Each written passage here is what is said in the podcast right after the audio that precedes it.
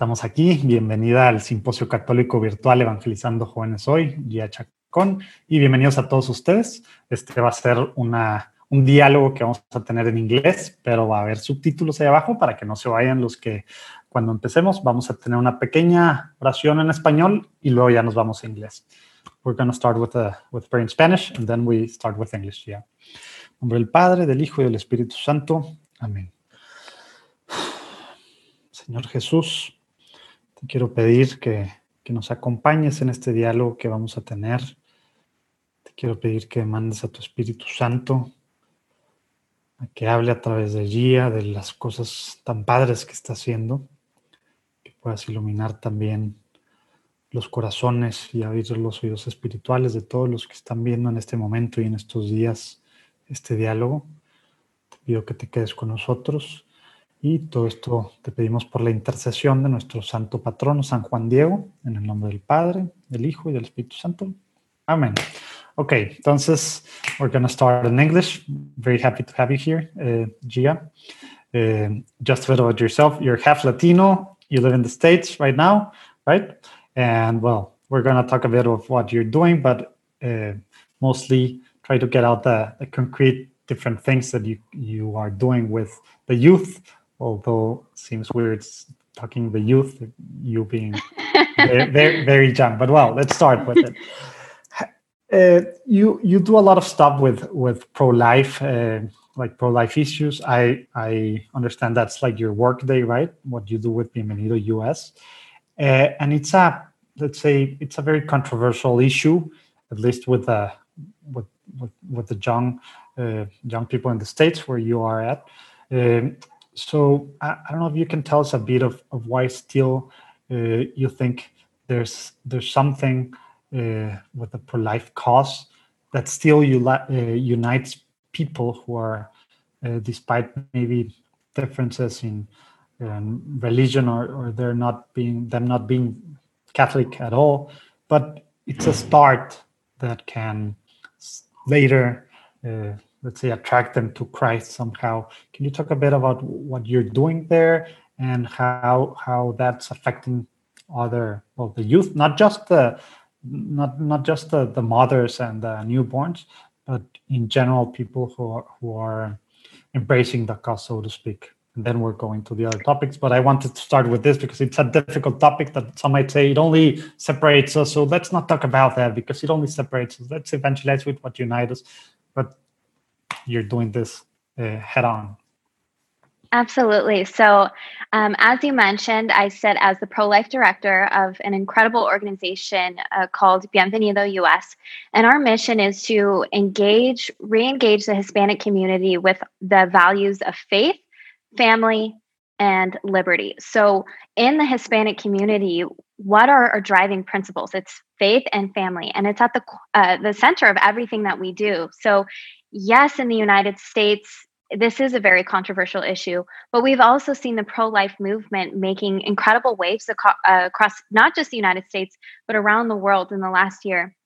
The pro life movement has gained so much traction and has really been able to accomplish things that we haven't been in past years. And I believe this is because of we are changing uh, the way that culture views human life and human dignity. And when we can change uh, that perception on what the human life is in the womb, and in the Hispanic community, we know that we view the unborn child as already part of the family. So this is very natural for us to already see uh, the human life in the womb for what it is being alive, having a soul, and uh, having that innate human dignity. So when we uh, can impact the younger generations to see how much value is um, on the life in the womb and that God has a purpose and a plan for every single human being, for every single life, regardless of the circumstances surrounding conception.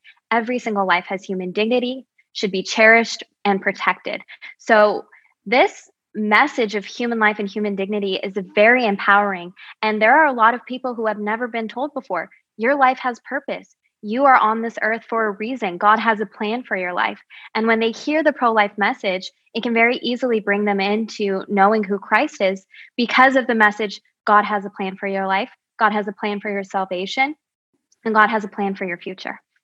Okay, cool. And, and, are you really getting to, or how are you engaging the, well, the, yeah, the youth? Because sometimes Latinos, and I think as a culture, but a lot more maybe in the States because of a lot of different factors, we're not very like activists and we don't go, yeah, we might believe everything that you're saying very strongly here, but we we generally don't go out to to march uh, like and we don't go out outside of the abortion clinics and we don't do like a lot of i don't know we're not very involved in social uh, justice stuff right? Uh, uh how, how are you engaging with with the youth with pro-life issues? Or the pro-life i think I, again it goes back to our um, our values as Hispanics and within the Hispanic community that faith and family are at the center of everything that we do. And I want to share these statistics with you. 57% of all Hispanics say that they're pro life or that they're against abortion. But in, within our community, we're 2 to 5% more likely than other communities to get abortions. So, why is this happening within our communities? And it's because we're not having these conversations enough. We're not having the pro life conversation enough. So, you don't necessarily have to be an activist going out to marches and going out in front of abortion clinics. It starts within your family, it starts within your circle of friends. Being that voice to say, human life has dignity, that God still has a plan for your life, that God has a plan for the mother's life and even the father's life, that there, uh, regardless of the circumstances, good can still come out of this, that good will come out of this, and that human life is worth protecting. So, again, it starts in with having these conversations. And I believe that it starts also in high school. I remember I learned, I first learned about what abortion was when I was about 15 or 16. I come from a large family, so I have five siblings. And this idea that, mm-hmm. yeah, so this idea that a mother could take the life of her own child in her womb was so shocking to me when I heard of this. And I believe that it's still it's a sensitive issue because it is shocking that a mother can take her take the life of her own child. But it's important that we have these conversations and that we engage the youth and we don't just because they're uncomfortable conversations to have doesn't mean that we shouldn't be having them and especially when we uh, look at it from not only the human dignity aspect, but where does your human dignity come from? And it comes from the Lord. So when we unite those two uh, purposes, that God has a plan for your life and that human life should be protected, having those conversations and bringing them to the youth and saying your voice is also important in this. And just because you um, you may be young or you, maybe you feel like you're not that you don't have that much power because of your age or because maybe you're still in high school or you're in college well that's absolutely not true we need young people's voice. We need the voice of the youth to uh, be advocates in this pro-life sector. Okay cool. Yeah well i love what you guys are doing over there and hopefully a lot of other organizations can follow your lead and what, what you guys are doing. Now, get, getting into another subject that that I think is more appealing to to the masses and can be an easier way to evangelize. Now, getting into evangelization because pro-life is something we are called as Catholics to do, and maybe we're not doing it doing it that well as Catholics and you as Latinos. And you told us already some some statistics, some very sad statistics, but humanitarian work, you're doing a lot of really cool stuff on these regards. And I think that appeals a lot to centennials and well, millennials. No, can you tell us a bit of about what what what you are not maybe not what you're doing, uh, where you you guys can see here on the website of, Gia and her and follow her accounts and stuff, but how how you're using that to what you're already doing to engage uh, with with the youth and be that as a bridge or, or as a first step to to attract them to to Christ, right? It's, it's one of the things that we should also be doing as Catholics, right? Caring for for the people that really need it. Uh, I'm trying to find the word in English. Yeah, las obras de misericordia, obras de caridad and stuff. But well, can you talk about uh, a bit about that, Gia? How, how you're doing that and engaging the youth in this aspect? Yes, absolutely. So I've had the privilege of traveling a lot to the Middle East, to Central America, um, and bringing humanitarian aid around the world to people who are suffering. They, these people have been victims of war. They've been victims. They're refugees. I've worked with refugees, uh, extreme poverty in Uganda, victims of hurricane in Mexico and in Puerto Rico. And what's amazing about when you do humanitarian work, but not just humanitarian work, when you're bringing the love of God to an individual and you're bringing them food, you're bringing them clothing, you're bringing them medicine, and you can say, I'm doing this because I love you. And the reason I love you is because the love of God that is working through me. I love you because you're my brother in humanity, you're my brother in Christ, or you're my sister in Christ. Um, and uh, you're able to say, I care for you and God loves you. That message, when not only when you're bringing them the care, because if you're feeding your neighbor, okay, that might last for one day or a meal or a week, however long you give them the care. But what will last a lot longer is the hope that you give them and the love that you give them. And oftentimes it's the uh, how much you care and showing your neighbor that you care that will sustain them and that will give them the hope that they need uh, to persevere in their situation. So it's amazing. I've encountered a lot of young people, especially in the Middle East, young people who have faced things that we can never imagine here in the West, right? Things like uh, terrorism and um, very serious um, tragedies of risking their lives to go to church, risking their lives to be a Christian. But it's amazing because even when we bring the aid to them and we're supposed to help them i feel so much encouraged by more encouraged by the persecuted church and their faith. And uh, the even amidst persecution the young people and the young church the young body of christ around the world is really really just persevering and striving. And it's incredible to see. But I, my advice to young people who i get this question all the time how can i be involved? What can i do? I want to go on a mission trip or i want to be yeah, because you're, you're, you're talking about the victims right because yes. you were talking about the victims and we can easily understand okay they see you as as jesus caring for the oh, as an image representation of jesus caring for for the victims for the sick and stuff right but other people uh, that are uniting behind you on on this enterprise through social media through different things and uh, like how are you engaged in exactly uh, because it sometimes it's difficult because not everyone can fly to Uganda, right, or to South America. You have totally. I, how do you make that transition uh, into engaging engaging the yeah well millennials and centennials and let's say activating them where they are at, right? Totally. I get this question all the time. It's one of the most common questions that I get um, on Instagram and even on Twitter. What can I do to be involved? How can I make a difference? Um, I can't necessarily, like you said, fly to Uganda. I can't fly to Egypt, but I want to make a difference. And I feel like God is calling me to make a difference. Where do I start? I always say that you can be a missionary in your own community.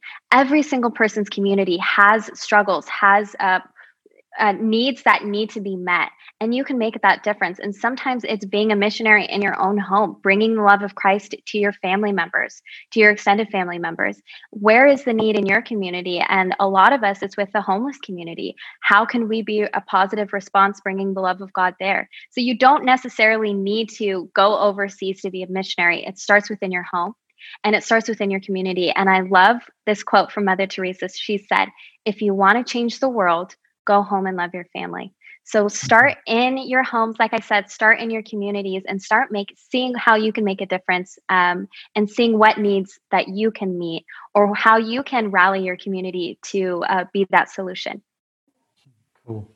Yeah, sometimes we want to do the extraordinary and we're not doing the ordinary, right? What we're supposed to be doing in the first place. Okay, so so now you, you're using a lot of like well your Instagram account, your social media to I don't know to open to open eyes to towards people who are saying for, for starters that, that there's Catholics doing stuff because we, we receive a lot of criticisms that some pro-lifers that are just doing stuff uh, for for for the newborns or well to those about about to be born uh, and not in other stages in life and blah, that's I, I hate those criticisms but it's a lot. Is because we are as a church are not publicizing everything we do and have been doing for centuries, no, well, for uh, 2,000 years, right? But you are doing it in a really cool way. Uh, can can you talk about about how you're using social media, uh, your personal account, and also maybe uh, talk about a bit about the March of the Martyrs and stuff. What what you're doing there uh, to to let people know what what what you are doing, what, the what Catholics are doing, and also yeah giving them some insight on how to to also let's say normalize this uh, uh, posting it. And it's not just something that we should be doing uh, let's say in the dark but also it's cool to normalize that we're doing this so other people can join in uh, just like that right? Totally. So before i gave my life to christ I was really struggling with identity and purpose. And I was always raised Catholic. I was raised in a very devout uh, Catholic Christian household. And my mother raised me to have a relationship with Christ. But when I got older and when I was going uh, in high school and even into college, I lost touch with that relationship with Christ. And I was struggling with a balancing act. I had one foot planted in the world and one foot planted in my faith. And I always say that the foot that was planted in the world became a ball and chain, pulling me deeper into heartache and compromise. So what I was really struggling with when it boils down what it boils down to is knowing who I was and knowing what God's plan was for my life. And this is something that I've seen we all struggle with. This is the universal struggle that we have as young people, especially living in a culture, in a world that is selling us so many lies about who we should be, what is considered successful, what is considered normal, right? So we we have these uh, we all go through this turmoil. Who am I? Who am I called to be? So it was uh, when I was 20 years old. I um, a long there's a long story to it but basically when i was 20 years old i decided to give my life to christ and i realized that he was calling me to something greater. And once i made that decision i knew that my life was never going to be the same and i knew that i wanted to live fully for him and i wanted him to use me to bring the love of god and bring his message of who you are in christ to the culture. And this starts with social media because on social media all we see is just again the culture is selling us who we should be, what is successful, and what is considered normal, right? So, mm-hmm. having so much of what the culture is selling us on social media, I felt like, how can I use my voice to bring the truth to people and to bring um, the message of the gospel, the message of the love of Christ to people? Because I knew what it felt like to struggle with my identity. And I know that there has to be at least one other person out there who is going through the same thing that I was going through so I started a social media account called Genuinely Gia on Instagram. And I just started making videos about, uh, again, the love of God and purpose and identity in Christ. And honestly, I'll be honest with everybody watching this. At first, I received some hate, and I still do receive some hate because there's going to be some judgment, you know. And mm-hmm. when you have that message that is so contrast to what the culture sells, there are people that will come in opposition. But more, a thousand times more than any messages of you know backlash or anything that i get. People always say thank you so much for bringing this message to social media.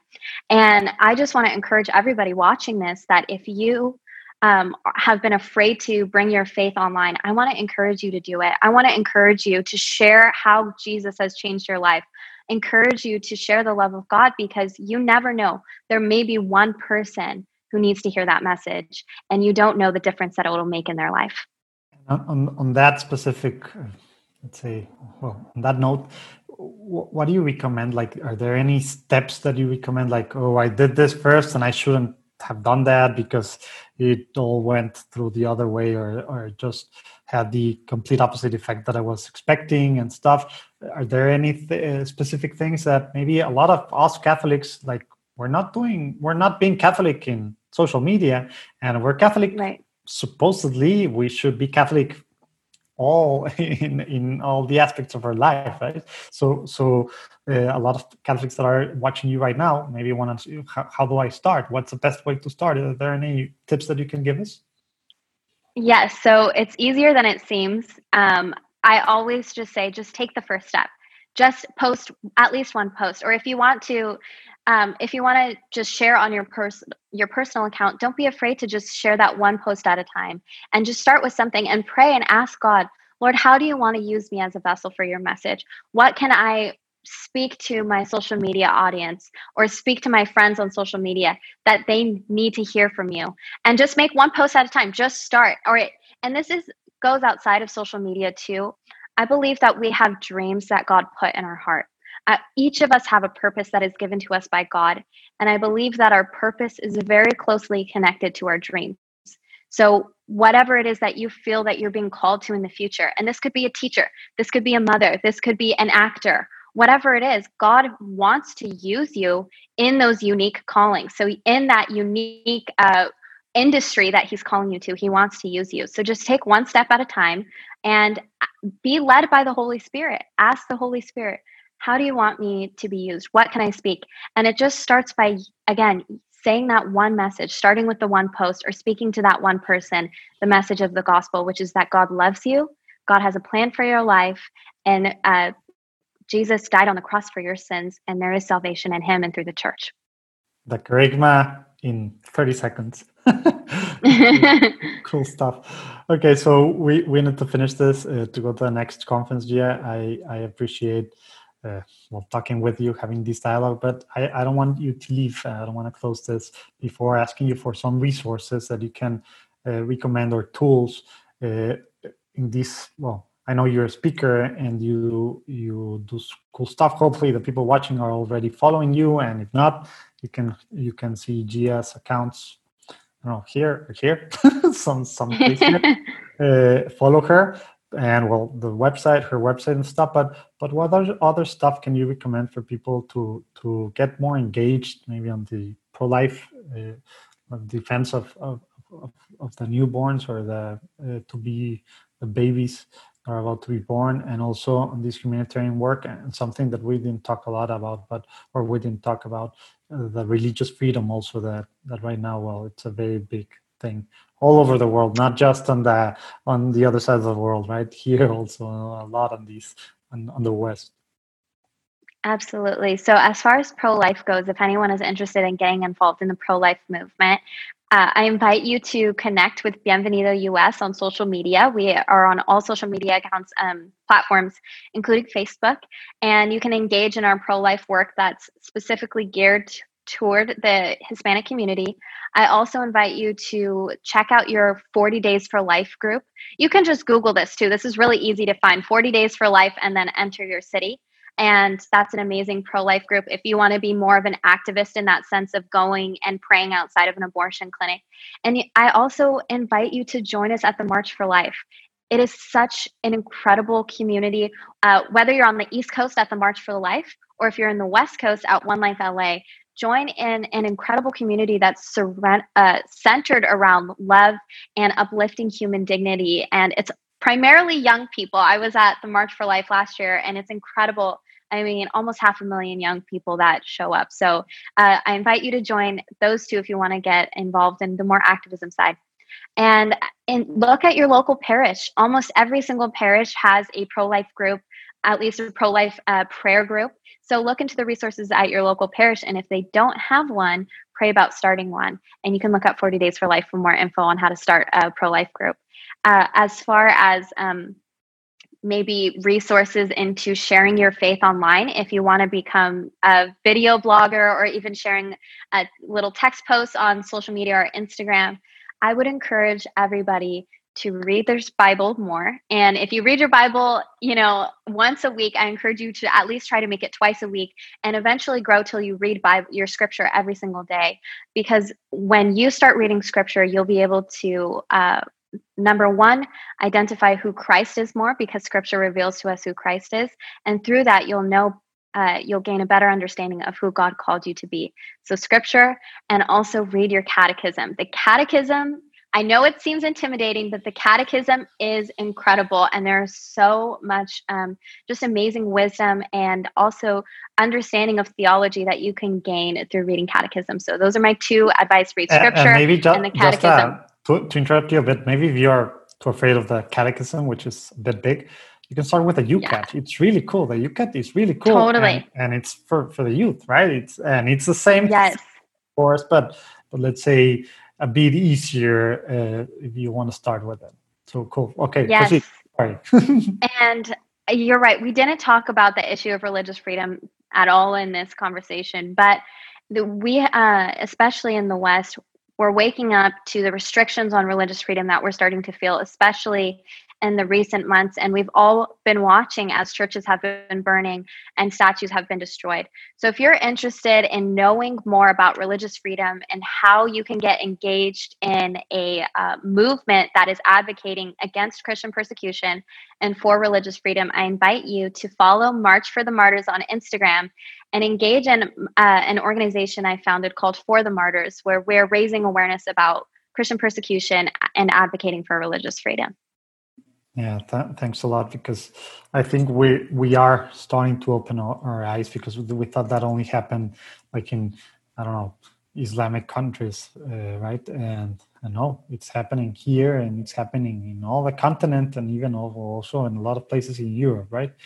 There's a lot of things that we need to start doing right now because same thing as abortion right? We didn't speak up when when when when this all started as catholics. We didn't and that's the truth you know like uh, mm-hmm. right now a lot of more people are watching us from from from latin america than, than the states.